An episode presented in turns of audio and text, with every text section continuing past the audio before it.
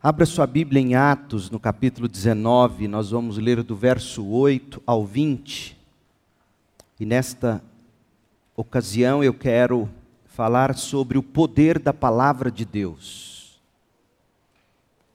Talvez eu consiga esgotar tudo que preparei para esta manhã, se não, nós voltaremos a este texto, a este tema, noutra ocasião, mas o poder da palavra de Deus. Paulo está em Éfeso, o portão de entrada para a Ásia Menor. Do capítulo, no capítulo 19, do, do verso 1 ao 7, Paulo lidou, como vimos durante várias mensagens, Paulo lidou com aqueles doze discípulos não convertidos ainda Paulo lidou com o problema do nominalismo, problema dos frequentadores de igreja sem serem convertidos, convencidos, mas não convertidos. Até, até batizados, mas não nascidos de novo. Paulo lidou com isso. Agora ele vai lidar com outros grandes inimigos, como veremos. Verso 8. Em seguida, tendo tratado do problema dos discípulos nominais, em seguida, Paulo foi à sinagoga e ali pregou corajosamente durante três meses, argumentando de modo convincente sobre o reino de Deus. Perceba que a pregação apostólica é uma argumentação convincente. Ponha, ponha isso na sua cabeça. Porque tem gente dizendo que, que pregação tem que ser menos argumento e mais experiência e mais consolação, alguma coisa assim. Quando Paulo, na verdade, ele argumenta de modo convincente sobre o reino de Deus. Esse era o tema da pregação de Paulo o reino de Deus. Há um rei, há uma regra, a seus súditos, ao Cristo, aos seus discípulos, que se submetem ao rei. Mas alguns deles se mostraram endurecidos, rejeitaram a mensagem e falaram publicamente contra o caminho. Publicamente contra o caminho que Paulo pregava. Aquela, aquela pessoa que ouve o pastor pregar e sai e fala: Não concordo com nada disso, por isso, isso e isso. Mas alguns deles se mostraram endurecidos, rejeitaram a mensagem, falaram publicamente contra o caminho estreito, o caminho da cruz, o caminho que Paulo pregava. Seguir a Cristo é trilhar um caminho. Paulo então deixou a sinagoga levou consigo seus discípulos, passando a realizar discussões diárias na escola de Tirano.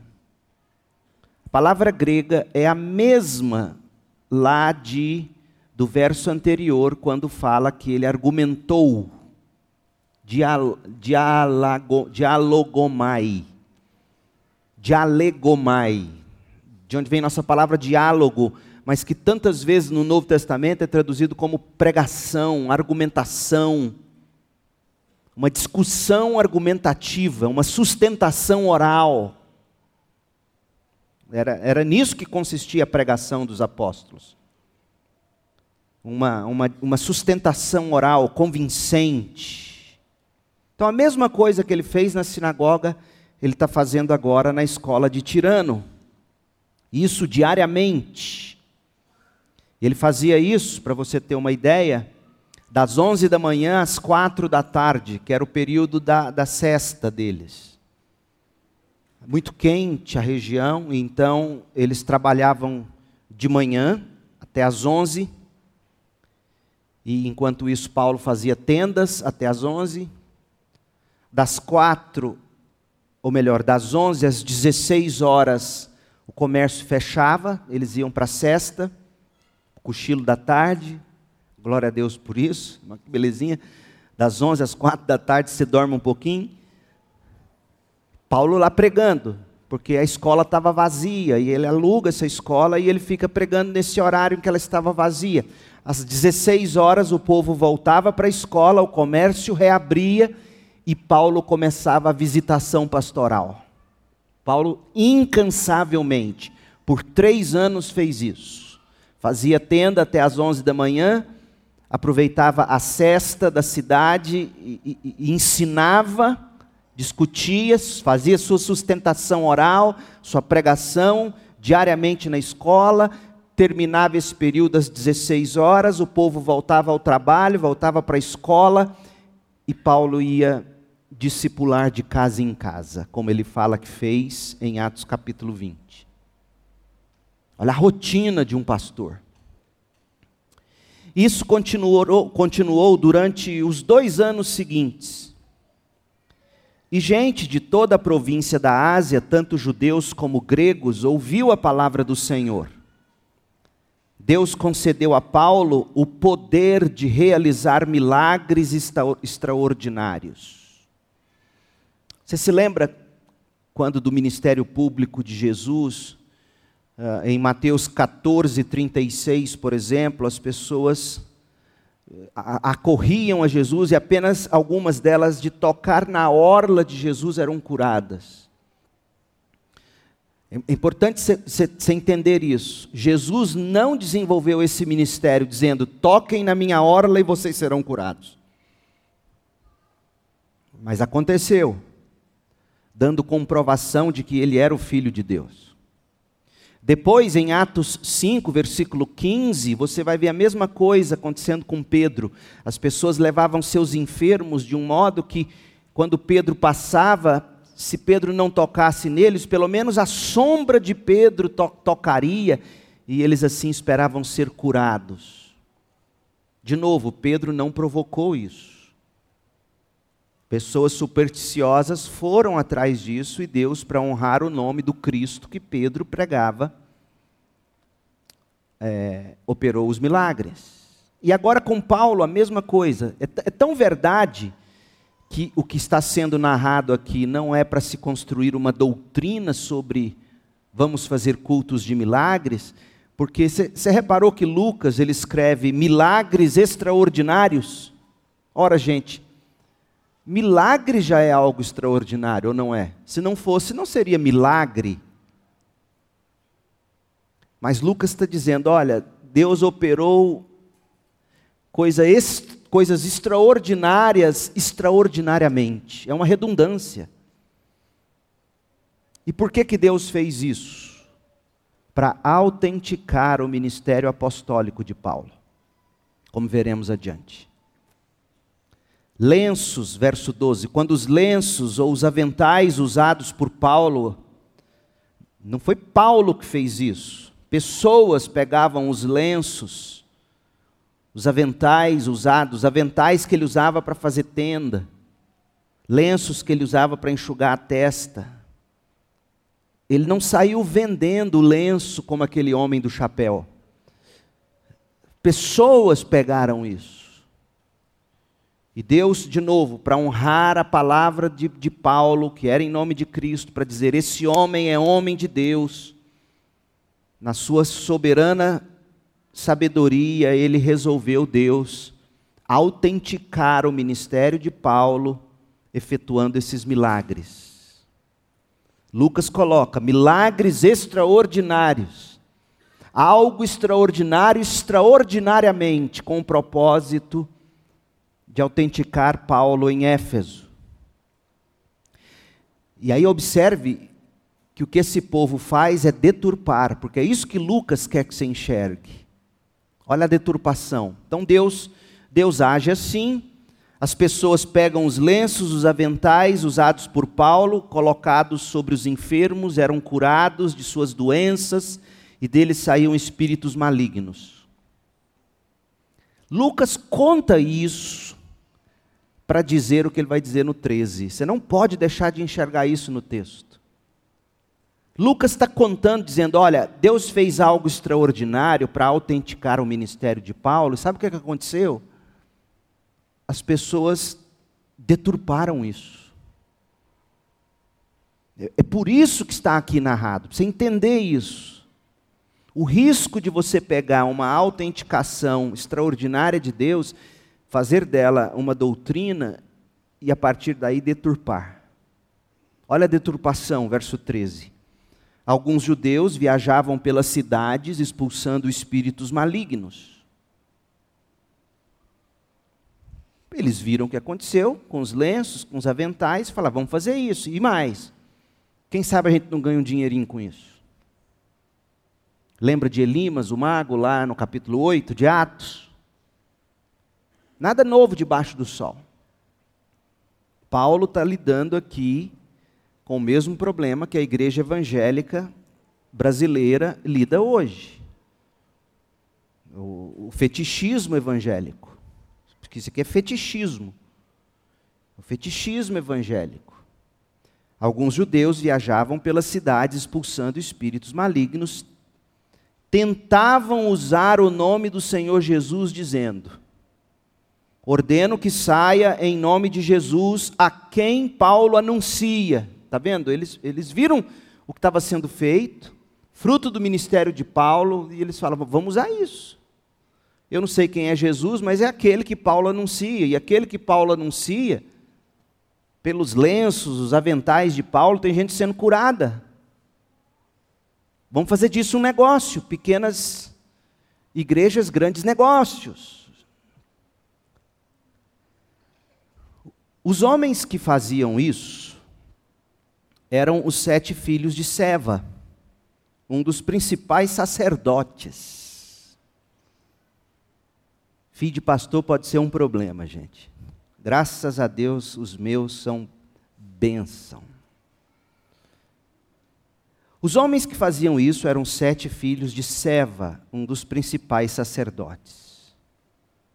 Certa ocasião, aí Deus faz o quê? Deus é tremendo, Jesus é tremendo solta os cachorros dele. Os cachorros de Jesus são os demônios. Vai lá e pega, pega, pega. Jesus faz. Os, os homens que faziam isso eram os filhos. Certa ocasião, o espírito maligno respondeu: Eu, eu conheço Jesus, eu conheço Paulo, mas quem são vocês? O diabo envergonhou eles publicamente. O homem possuído pelo espírito maligno, saltou em cima dos filhos de Seva, os atacou com tanta violência que fugiram da casa pelados e feridos, pelados e largados. Glória a Deus. Eu, eu pergunto a Deus, Deus, por que, que isso ainda não acontece? A notícia do ocorrido se espalhou rapidamente por toda a cidade de Éfeso tanto entre judeus como entre gregos, e sobre eles veio um temor reverente. E o nome do Senhor Jesus era engrandecido. E o nome do Senhor Jesus era engrandecido. Muitos dos que creram confessaram suas obras pecaminosas, suas, suas obras das trevas, gente envolvida com ocultismo, misticismo, o fetichismo pagão da Ásia Menor Vários deles, de novo, iniciativa deles, não de Paulo. Vários deles que haviam praticado feitiçaria trouxeram seus livros de magia negra, de encantamentos e os queimaram publicamente. Iniciativa deles. Não foi Paulo que disse: hoje à noite nós faremos um culto da fogueira. Traga toda coisa sacrificada ao demônio e vamos queimar. Não foi Paulo que fez isso.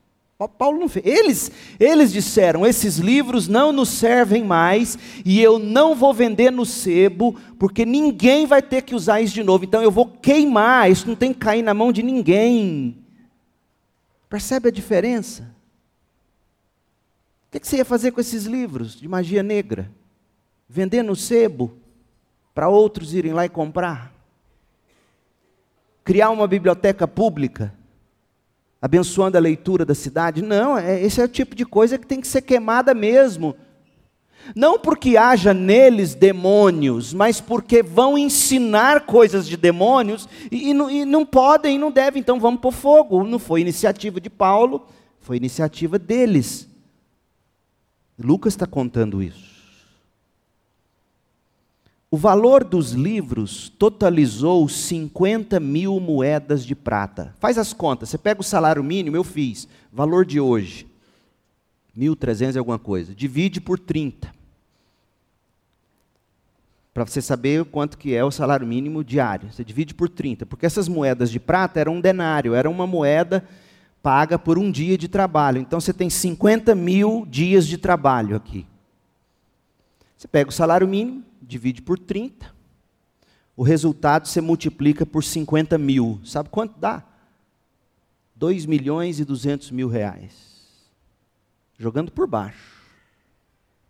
Foi o que eles queimaram naquela época.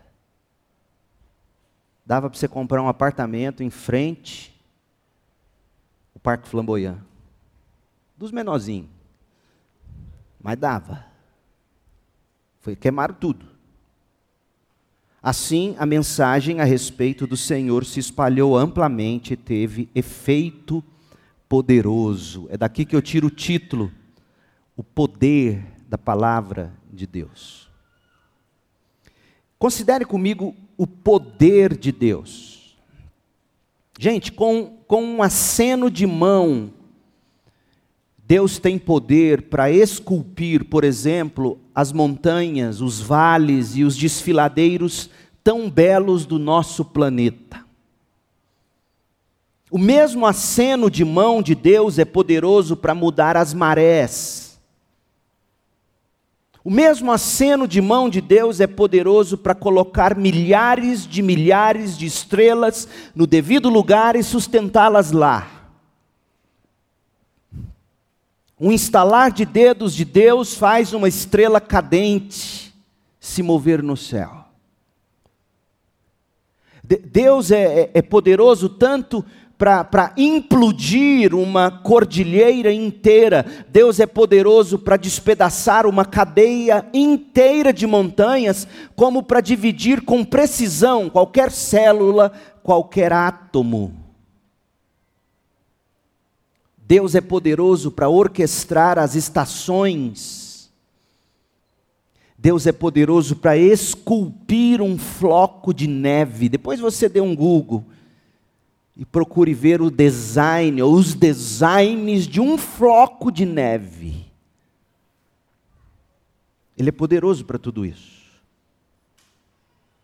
A palavra de Deus é poderosa. Davi ficou tão admirado com o poder da palavra de Deus que no Salmo 29, Davi faz uma elogia, uma elegia à, à palavra de Deus, Salmo 29, 3, a voz do Senhor ecoa sobre o mar, a glória de Deus troveja sobre o imenso mar, o Senhor fala, a voz do Senhor é poderosa, a voz do Senhor é majestosa, a voz do Senhor quebra os grandes cedros, a voz do Senhor despedaça os cedros do Líbano, faz os montes do Líbano saltarem como bezerros, porque faz tremer os montes, faz o monte Hermon pular como novilhos selvagens, troveja e faz tremer a terra, a voz do Senhor sacode o deserto, e por aí vai. Davi estava impressionado com o poder da voz de Deus para tocar a criação e literalmente tantas vezes sacudi-la, como num tsunami. Eu te digo isso para dizer o seguinte: conquanto Deus seja poderoso para tudo isso, nada disso se iguala à mais misteriosa e maravilhosa demonstração do poder de Deus para mudar uma pessoa. Ouça o que eu estou te dizendo. Não há poder comparável ao poder de mudar uma pessoa. Deus é poderoso para pegar uma vida acorrentada na escuridão mais profunda do pecado e libertá-la, fazendo esta pessoa florescer na liberdade da luz. Deus é poderoso para pegar um coração que estava morto no desespero e revivê-lo com a forte batida da esperança. A palavra de Deus é poderosa para isso. Por exemplo, Charles Swindoll conta a história de uma jovem mulher que estava andando perigosamente à beira do precipício do suicídio. E num domingo essa mulher visitou a igreja do Swindoll enquanto ele pregava. E ela provou do poder de Deus para mudar a vida dela. Terminou o culto de domingo, caminhando para o final daquela mesma semana, chega uma carta no correio, naquele tempo, eles ainda mandavam cartas. E a jovem escreveu o seguinte para o pastor Swindle: abre aspas. Eu fui ao culto, sentei-me à sua igreja, exprimida entre um desespero e uma esperança um desespero profundo e devastador e uma esperança ilusória. Até então eu me agonizava com cada palavra e com cada aspecto da história da minha vida, tentando fazer a história da minha vida se tornar crível para mim mesma, dando à história da minha vida o tipo de interpretação que pudesse manter viva no coração alguma esperança. Eu estava desesperada. No entanto, quero que saiba, pastor, que quando saí do culto eu estava diferente. Era uma nova pessoa. Desde domingo, durante toda esta semana, eu tenho. Olha, olha, o que a palavra de Deus faz. São palavras de uma moça que havia três, quatro dias de convertida. Olha o que ela começa a escrever.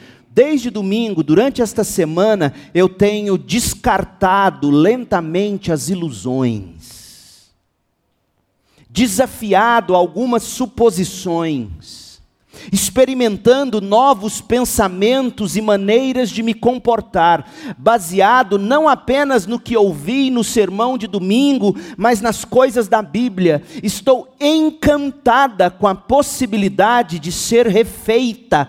Eu entrei à sua igreja com um revólver e uma nota de suicídio na bolsa. De agora em diante, irei para a igreja com a Bíblia na mão as circunstâncias não mudaram muito maravilhosamente, mas eu mudei. Fecha aspas. É o poder da palavra de Deus. A história dessa jovem mulher poderia muito bem ter sido diretamente extraída das páginas de Atos dos Apóstolos. Por quê, gente? Porque Atos dos Apóstolos são compostos essencialmente de registros de uma vida transformada atrás da outra. Vidas transformadas pelo poder de Deus. Pedro, o desertor, Pedro, o traidor, se tornou Pedro o evangelista. Tiago, o tradicionalista judeu se tornou Tiago o introdutor de gentios na igreja de Jerusalém. Saulo, o destruidor de igrejas, se tornou Paulo, o plantador de igrejas. Timóteo, o tímido rapaz, se tornou um dos grandes na edificação de igrejas. E por aí vai. Ao longo de Atos, o que se lê são histórias de como Deus muda pessoas, como Deus lhes dá nova vida, e por meio dessas pessoas mudadas por Deus, pelo poder do Evangelho, Deus começa a usar essas pessoas para mudar as suas cidades, seu país, o seu continente. Essa é a história de Atos. Deus pelo poder do Evangelho no Espírito, mudando vidas que vão mudar bairros, cidades, continentes, até os confins da terra. É assim que se cumpre a grande comissão. Essa é a história de Atos dos Apóstolos. Por isso que Atos dos Apóstolos não terminou, por isso que a história desta jovem mulher que depois foi batizada e se tornou ovelha de Charles Swindon, a gente poderia inseri-la em Atos capítulo 29. Termina em 28, mas 29 é a história do nosso tempo. É o Deus que pega uma mulher em desespero, dentro de um culto, sem qualquer esperança, tentando ouvir uma última coisa que pudesse ajudá-la, e lá na bolsa um revólver, uma carta dizendo que tirou a vida por isso, por aquilo. Essa mulher se converte, é mudada, joga o revólver fora e diz: Na minha bolsa agora eu só carrego a Bíblia. Deus faz isso. O continente no qual nós estamos acompanhando Paulo é a Ásia Menor. Nós estamos seguindo com o apóstolo na escura e desesperada cidade de Éfeso. E vai ser aqui, na cidade tenebrosa, o mundo tenebroso de Éfeso, que nós vamos encontrar mais uma vez o imenso poder de Deus para mudar. Um poder não menos extraordinário hoje do que foi no primeiro século da era cristã. O poder de Deus para mudar. Quando a gente adentra a antiga cidade de Éfeso, cidade antiga diga-se de passagem, mas uma cidade atemporal. As características de Éfeso são as características deste tempo. Ao adentrarmos Éfeso na companhia de Paulo, a gente vai fazer muito bem em manter em mente três características básicas. Eu tenho feito isso, isso tem sido fenomenal. Você precisa ler Atos 19 e 20, Atos 19 e 20, 19 e 20. E paralelamente ler Efésios. O que Efésios vai jogar de luz sobre o que Paulo fez em Atos 19 e 20 é impressionante. Porque Paulo escreve para Éfeso baseado neste período que ele passou em Éfeso. E o que Paulo encontrou em Éfeso são três características básicas da sua natureza, da minha natureza. Ele encontra isso em Éfeso, ele lida com isso em Éfeso, e quando ele escreve aos Efésios, ele estampa isso de forma muito clara para nós. Deixa eu tentar te mostrar isso. Três características básicas da natureza humana que vão nos ajudar a nos preparar para as pessoas, para as situações que a gente encontra cotidianamente. Características que, se você enxergá-las, vão ajudar você também a discernir seu próprio coração.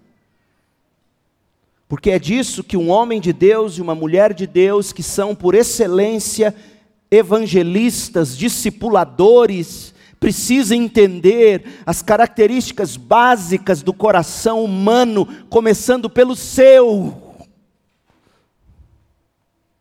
Primeira característica: nós somos pecadores e teimosos. Pecadores teimosos, essa condição ela está enraizada na, na depravação que a gente herdou de Adão. E essa essa condição condição de pecador, condição de homem e mulher teimoso que somos, rebeldes que somos. Ao longo dos séculos, tentou-se reformulá-la, falou-se em termos de iluminismo filosófico, hoje o humanismo, o racionalismo, tudo isso são, são teorias, teses que visam a deixar bonitinha essa condição pecaminosa e teimosa do ser humano, mas nada disso muda ou melhora o ser humano. Iluminismo, racionalismo, humanismo, nada disso muda o ser humano. Então, essa é a primeira característica do nosso coração, pecador e teimoso. Desde pequenininho. Menino, não põe o dedo na tomada. E ele vai lá e soca. Tem hora que dá vontade de deixar. Vai. pecadores e teimosos, desde cedo. Segunda característica, nós somos atraídos e apegados às coisas deste mundo. E a raiz disto é a incredulidade natural do coração que tenta encontrar alívio na miragem do materialismo. Um coração atraído e apegado às coisas do mundo do último dispositivo eletrônico às delícias do corpo humano oferecida-nos como mercadoria para consumo pornográfico e assim por diante. Somos seduzidos, atraídos, apegados às coisas do mundo. Por quê? Porque na raiz do coração, naturalmente, está a incredulidade. Nós não acreditamos em Deus de fato. A gente acha que vai encontrar alívio nas coisas que o mundo oferece. E a terceira característica é que nós somos ignorantes e inconscientes do grande inimigo das nossas almas. A, a, curiosidade muitas vezes abre nossos ouvidos para o canto da sereia, do sobrenatural, do, do misticismo, que é um extremo. No outro extremo, o ateísmo, o agnosticismo. Mas qualquer uma dessas músicas, a música do misticismo, a música do ateísmo, a música do fetichismo pagão, a música do agnosticismo, Todas essas canções são enganosas, elas, elas nos levam à destruição, em vez da mudança vivificante que a gente espera encontrar, mas nunca acha. Então, cada uma dessas características, pecadores teimosos, pecadores teimosos atraídos e apegados às coisas deste mundo, ignorantes, inconscientes com relação ao diabo, Cada uma dessas características vai se revelar aqui na nossa passagem bíblica, Atos 19, de 8 a 20. E elas serão contrastadas com o extraordinário poder de Deus para prevalecer sobre elas, mudando a vida dos efésios de dentro para fora. E isso, gente, foi tão marcante para Paulo que quando ele escreveu aos Efésios, veja o que ele escreveu no capítulo 2, de 1 a 5. Porque Paulo em Éfeso, ele teve que lidar com a atração mundana da cidade, ele teve que lidar com a atuação diabólica de Satanás, e ele teve que lidar com a inclinação pecaminosa do coração. Nós vamos ver isso em Atos 19. Mas Paulo viu o poder do evangelho puro e simples.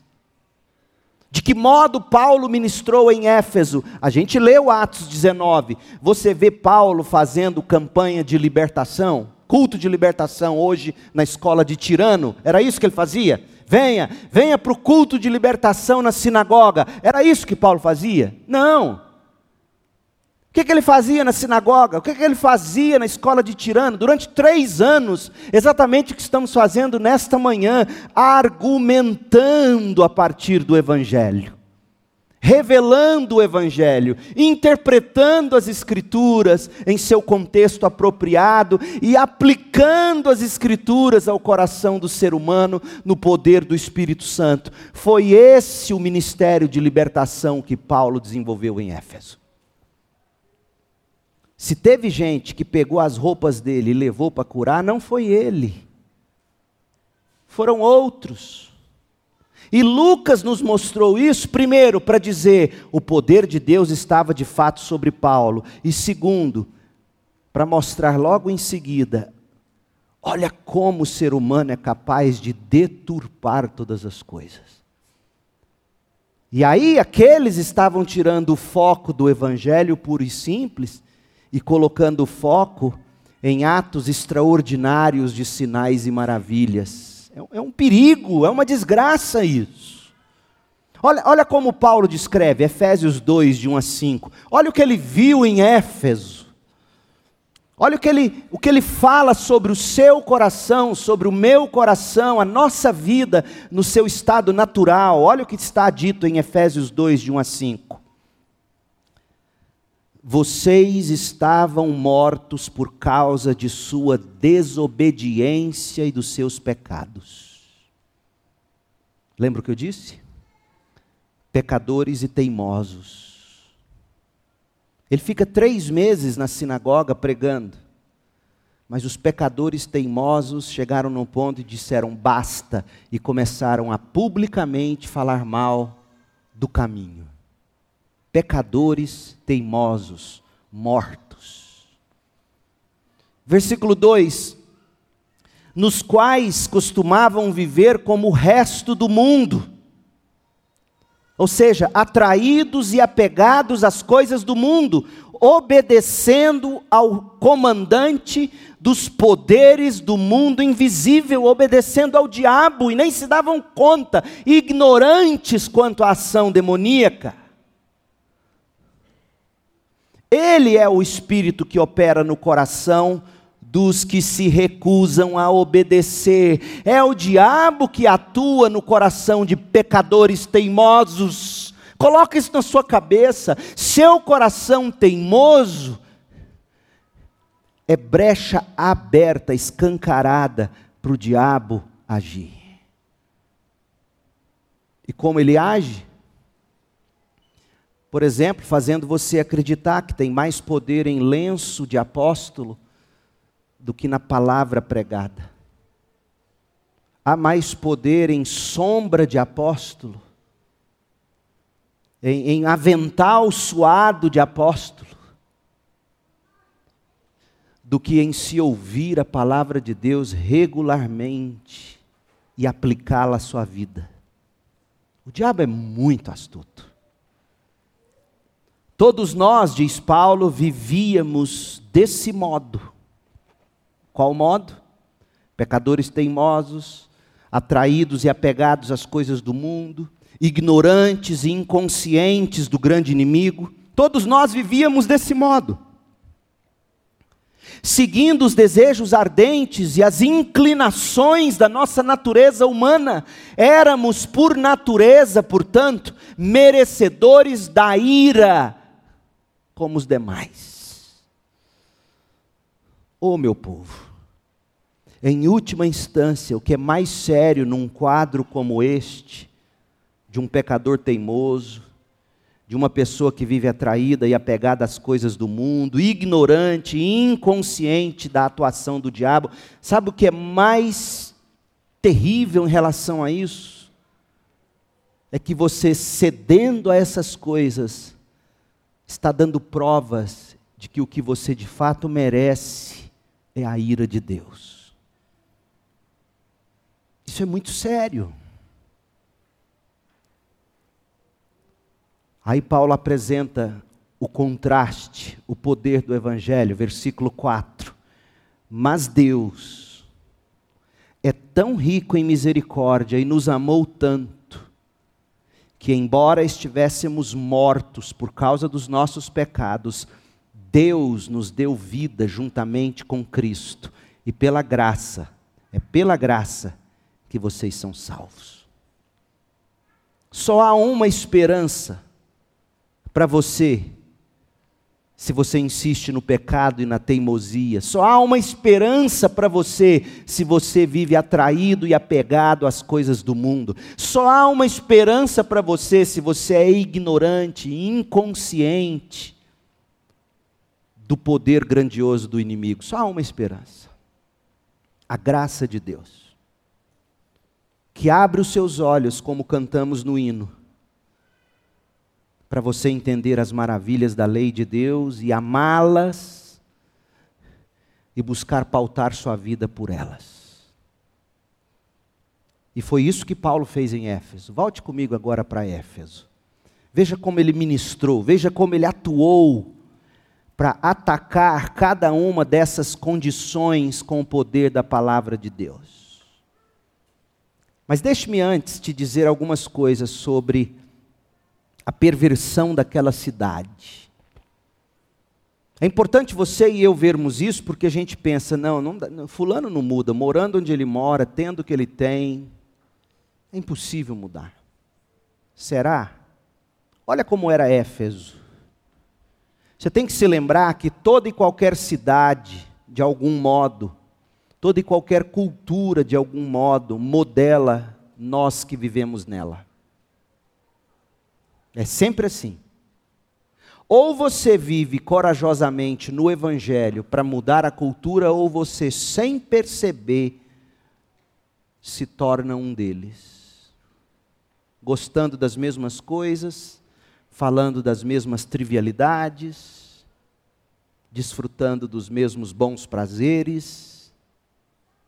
Você tem que tomar muito cuidado, porque as tentações da cidade de Éfeso ainda persistem na nossa Goiânia e em qualquer cidade deste globo, ou vilarejo, por assim dizer.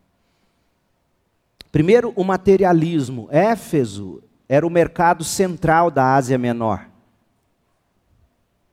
Naquela época, o comércio seguia os vales dos rios.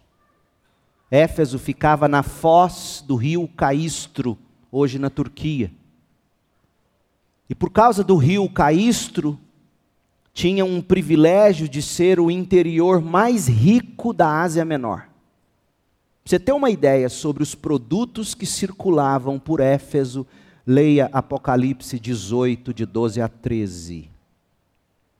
Quando vai se falar dos tesouros da Babilônia, o contexto é a Ásia Menor, e todos esses tesouros que circulavam na Ásia Menor entravam por Éfeso. Ouro, prata, joias e pérolas, linho fino, púrpura, seda, tecido vermelho. Em outras palavras, Vivara, Pandora, Cartier, Ricardo Almeida, eram essas coisas. Púrpura, seda, tecido vermelho, Louis Vuitton, perfume. Fala um bom aí. Dior, canela, especiarias, incenso, mirro, mirra, bálsamo, vinho, azeite de oliva, farinha de trigo, gado, ovelhas, cavalos, carroças. Lá tinha a Porsche dos dias deles. Literalmente, não é exagero. Tinha a Mercedes-Benz, tinha a Audi, tinha a caminhonete Ram, essa carroça era a caminhonete Ram. Todos os cavalos. Sabe como é que Éfeso era descrita? Éfeso era descrita como a casa do tesouro da Ásia. Éfeso era chamada de a feira das vaidades da Ásia Menor. Você tem noção disso? É a nossa Goiânia. Éfeso tinha seu shopping flamboyant, Bougainville, Goiânia Shopping. Tinha sua 44. Éfeso tinha tudo isso. Além disso, a ostentação, Éfeso era uma cidade pequena, significava que em determinados momentos o governador romano se deslocava para lá em casos importantes de justiça que precisavam ser julgados no local, e aí a cidade conhecia de perto a ostentação e a pompa do poder e da justiça dos romanos. Éfeso era o local dos jogos panjônicos, uma liga composta por dez cidades da região. E presidir os jogos, ser responsável pela organização, era uma honra muito cobiçada. Os homens que ocupavam esse cargo eram chamados de asiarcas. Um deles, ou alguns deles, são mencionados em Atos 19 e 31. Paulo tinha amigos entre eles. Asiarcas. Sabe as apostas de jogos tão comuns hoje? É o bet, como é que chama?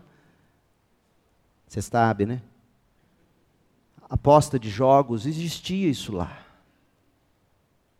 Criminalidade, uma criminalidade aterrorizante em Éfeso. Como assim? O templo de Diana, havia o templo da deusa Diana ou Artemis. Esse templo dava direito de asilo a criminosos que afluíam de qualquer lugar para buscar refúgio no templo da Diana. Qualquer criminoso que chegasse à área ao redor do templo estava seguro, tinha imunidade. Inevitavelmente, portanto, Éfeso se tornou o lar dos criminosos do mundo antigo. Superstição. Éfeso era famosa por encantos, feitiços, ouçam, chamados de cartas efésias. Que cartas efésias eram essas? Diziam que tais textos que continham palavras mágicas, fórmulas mágicas. Estes textos, essas cartas efésias, garantiam segurança na viagem que você fosse fazer, fertilidade ao homem ou à mulher que não conseguiam ter filho. Essas cartas efésios garantiam para você sucesso no amor. Sucesso no empreendimento comercial. Meu Deus do céu, está cheio de cartas efésias em Goiânia, chamadas de igreja.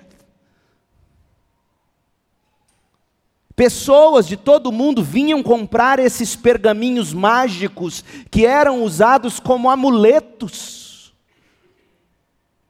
A idolatria.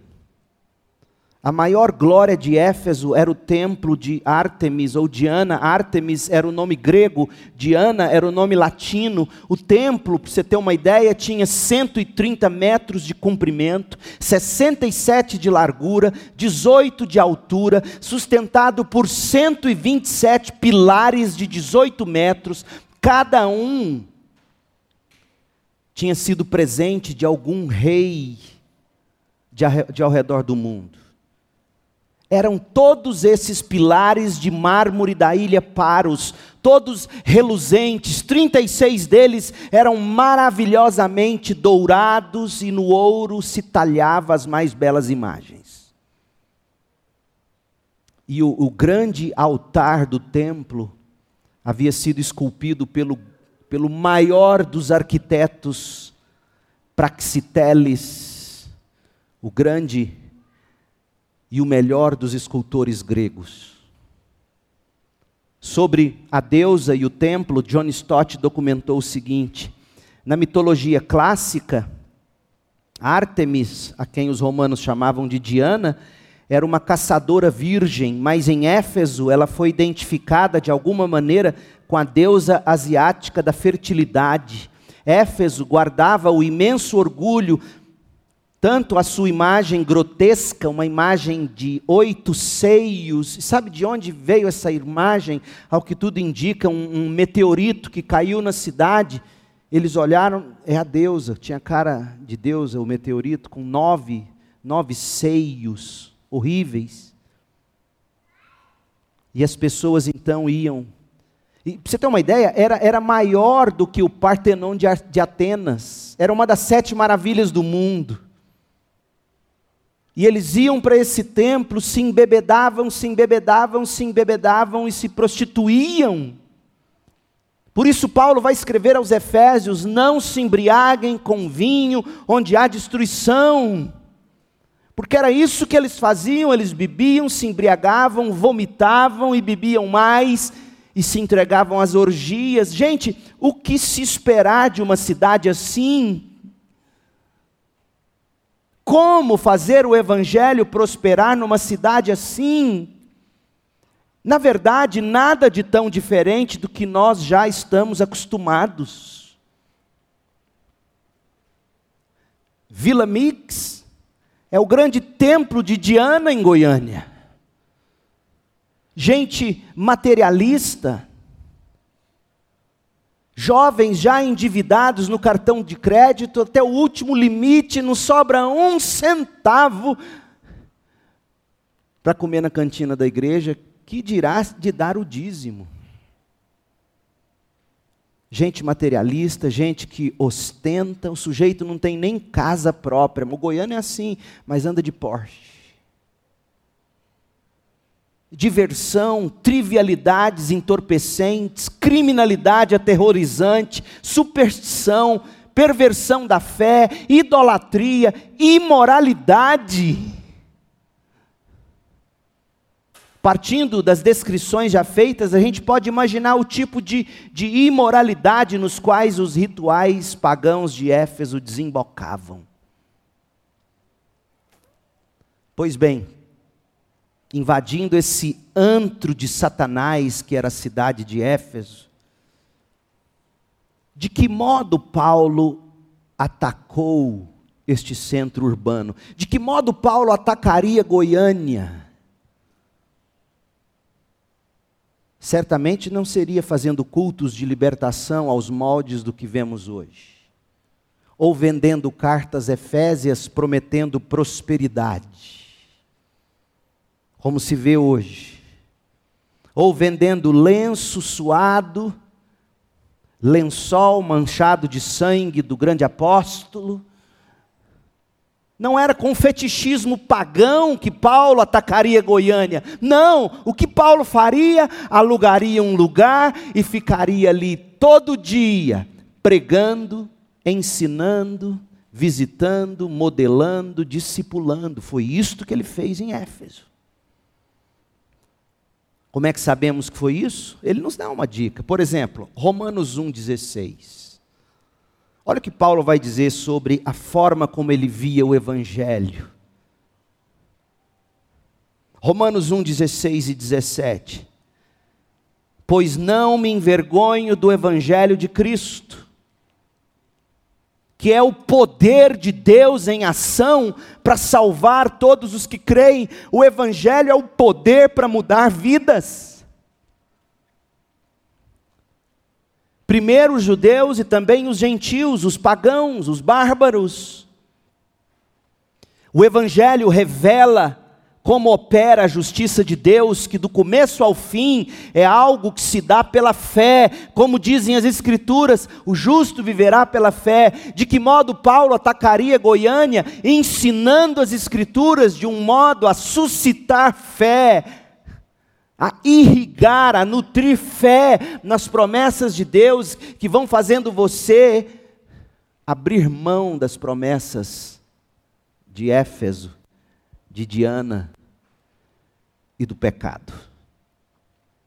O Evangelho puro e simples é o poder de Deus para mudar pessoas, para mudar cidades, para mudar continentes. Foi assim nos dias de Paulo em Éfeso e será assim em qualquer lugar da terra até a consumação dos séculos.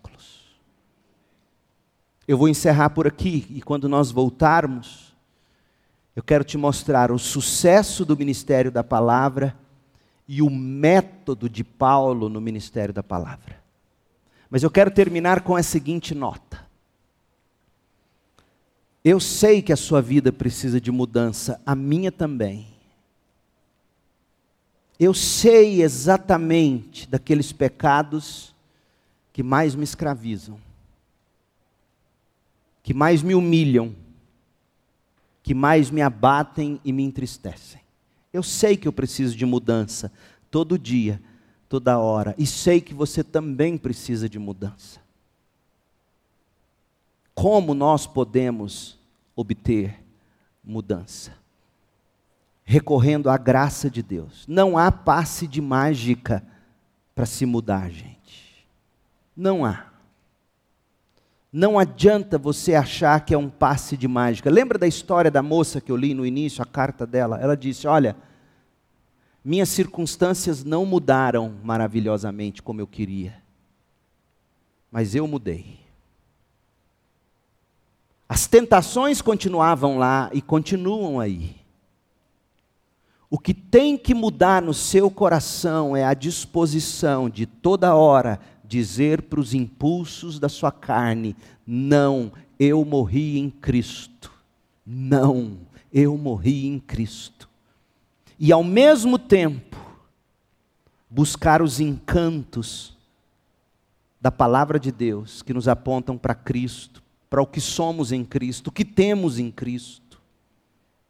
Foi isto que Paulo fez em Éfeso. no meio de todo aquele fetichismo pagão, toda, toda, todo aquela, aquele materialismo, toda aquela ostentação, no meio de tanto de tantas vitrines e de tantas promessas. Paulo diariamente ficou dialogando a palavra de Deus, diariamente. Você precisa, portanto, recorrer à graça. E recorrer à graça significa, em primeiro lugar, você resistir a esses impulsos, dizendo para sua carne: Não vivo mais eu, Cristo vive em mim. E a vida que eu agora vivo neste corpo, eu vivo pela fé no Filho de Deus. Como é que você nutre a fé no Filho de Deus? Deixa eu te dizer. Imagine-se em Éfeso nos dias de Paulo. Sabe como é que você ia nutrir sua fé? Todo dia, naquele primeiro momento do ministério dele, todo dia sentado na sinagoga, escutando Paulo expor as Escrituras. Indo para casa, memorizando textos, encontrando-se com outros irmãos, vestindo a armadura de Deus, como Paulo vai ensinar em Efésios 6. Depois, Paulo, expulso da sinagoga, ele vai para a escola de Tirano. Ouça aqui o que eu vou te dizer. Paulo te dá o padrão para você mudar. Qual era o padrão de Paulo em Tirano? Lembra o que eu disse no início? De manhã ele trabalhava, ele fazia tenda. Escuta o que eu estou dizendo, você precisa trabalhar. Você tem que ter um trabalho. Paulo trabalhava, trabalhava pesado, fazer tenda não era brincadeira. As mãos de Paulo eu posso imaginar grossas, de tanto lidar com couro duro cicatriz de agulha grossa que tantas vezes deve ter penetrado os dedos dele. Paulo não tinha mão lisa de creme nívea de jeito nenhum. Mãos grossas de trabalho. Trabalhava até às onze. Onze horas, ia para a escola de tirano.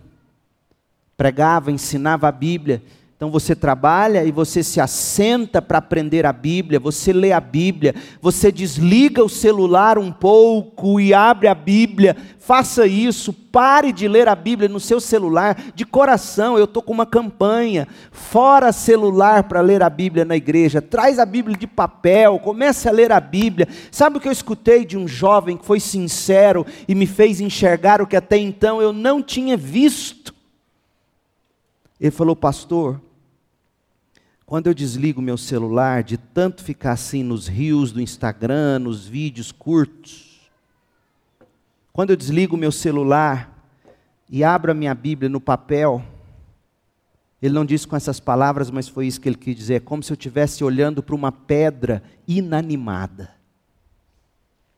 É tanto estímulo nos vídeos do celular, é tanto estímulo que eu e a Bíblia na mão não me estimula em nada. Você tem que sair desse padrão, meu povo. Você tem que desligar seu celular, seus vídeos, desligue, abre a Bíblia, leia, deixa a Bíblia penetrar em você. Paulo trabalhava, Paulo ensinava a Bíblia, você trabalha, você se assenta para ouvir a Bíblia. Depois que ele terminava, depois das quatro, como que a gente sabe disso? Porque ele, ele falou lá no, no capítulo 20. Ele visitava os irmãos, os presbíteros. Você precisa encontrar um pequeno grupo. Você precisa estar num pequeno grupo, você precisa estar num relacionamento de discipulado, você precisa gerar vínculo com alguém, mas eu não sei discipular, sabe sim. Chama alguém e fala: vamos ler juntos o livro de Marcos. E leiam juntos. Encontre a comunhão no final do dia com irmãos. Abra um pequeno grupo na sua casa, participe de um pequeno grupo na sua casa. É assim que você vai mudar. Não é num passe de mágica, mas é na constância da rotina que Paulo mesmo nos mostra qual foi a dele trabalho, culto relacionamentos discipuladores. É assim que você muda. Não tem outra fórmula. Comunhão com crentes, trazendo descrentes para essa comunhão, pregando aquilo que você ouviu eu pregar, pregando aquilo que você leu na sua leitura diária. É assim que se muda. É na rotina, é na perseverança. A palavra de Deus é poderosa para te mudar. Reconheça o seu pecado, reconheça a sua incapacidade, arrependa-se, creia em Cristo, abrace-o como justiça, peça que o Espírito de Deus te dê forças para trabalhar, cultuar coletivamente e relacionar-se com pessoas em contextos de discipulado e pequeno grupo. É assim que você vai mudar. Oremos. Pai querido, nós precisamos da tua graça, primeiro para nos convencer do pecado, da teimosia do nosso coração, da inclinação da nossa alma para os prazeres do mundo. Precisamos da tua graça para abrir nossos olhos sobre a artimanha do diabo. Precisamos de Jesus Cristo para ser a nossa justificação, o nosso tesouro, o encanto da nossa alma. Precisamos do Espírito para abrir os olhos e o coração para a palavra e para nos dar o poder de vivê-la. É o que suplicamos agora. À medida que nos preparamos para sentar ao redor da mesa e celebrar a morte e ressurreição de Jesus até que Ele venha. Opere mudança em nós. E a partir de vidas transformadas, mude Goiânia, mude Goiás, o Brasil, mude o mundo. Ó Deus, suplicamos em nome de Jesus. Amém.